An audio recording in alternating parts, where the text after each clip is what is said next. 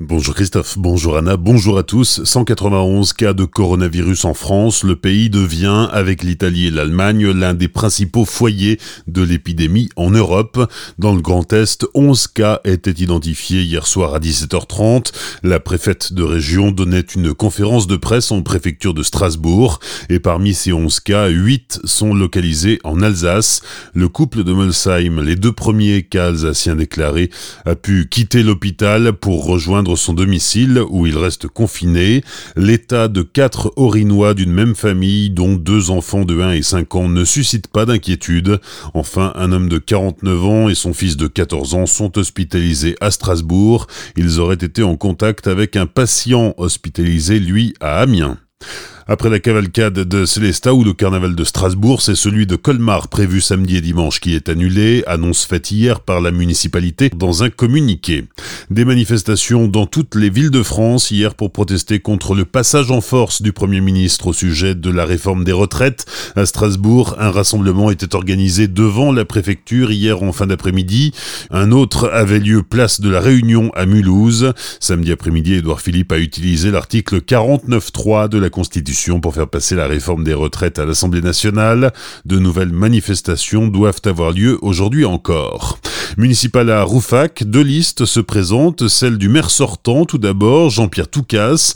Il mène sa campagne dans la continuité de son bilan en restant à l'écoute des habitants, car ce sont bien eux qui décident des projets à venir. Ce que nous avons voulu faire, c'est aller plus loin. C'est que, comme on se trouve à l'orée de nouveaux objectifs de développement pour la ville, il était absolument important que le programme à venir soit défini avec les gens, qu'on les écoute, qu'on continue de les écouter, mais qu'ils sentent qu'ils font partie de la construction d'un projet. Et donc, effectivement, nous avons organisé deux réunions de travail. Je peux vous dire que chaque réunion a duré trois heures et qu'il y avait chaque fois 130 personnes disposées par petite table de 10 personnes, avec évidemment une planche questionnaire pour que aucune thématique ne puisse être oubliée, voire qu'on en rajoute. Et actuellement, nous sommes en train de finaliser tout ceci. On va d'ailleurs revoir, on a invité tous ceux qui ont participé pour euh, mettre en forme les sujets qui vont être retenus. En face, on retrouve son principal opposant depuis plusieurs années, Hubert Hoth,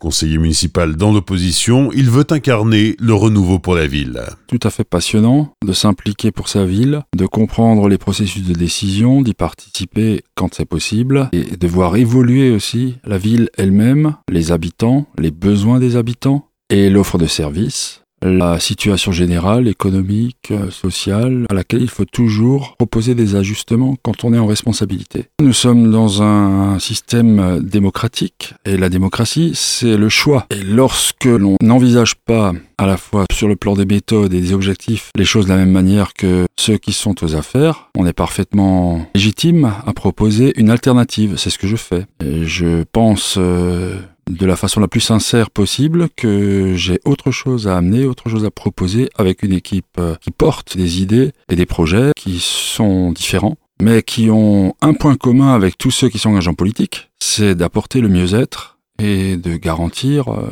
un certain nombre euh, de choses qui font le bien-être au quotidien des gens. Retrouvez l'intégralité des entretiens avec les deux candidats sur notre site azur-fm.com dans la rubrique Actu municipale 2020. Bonne matinée et belle journée sur Azur FM, voici la météo.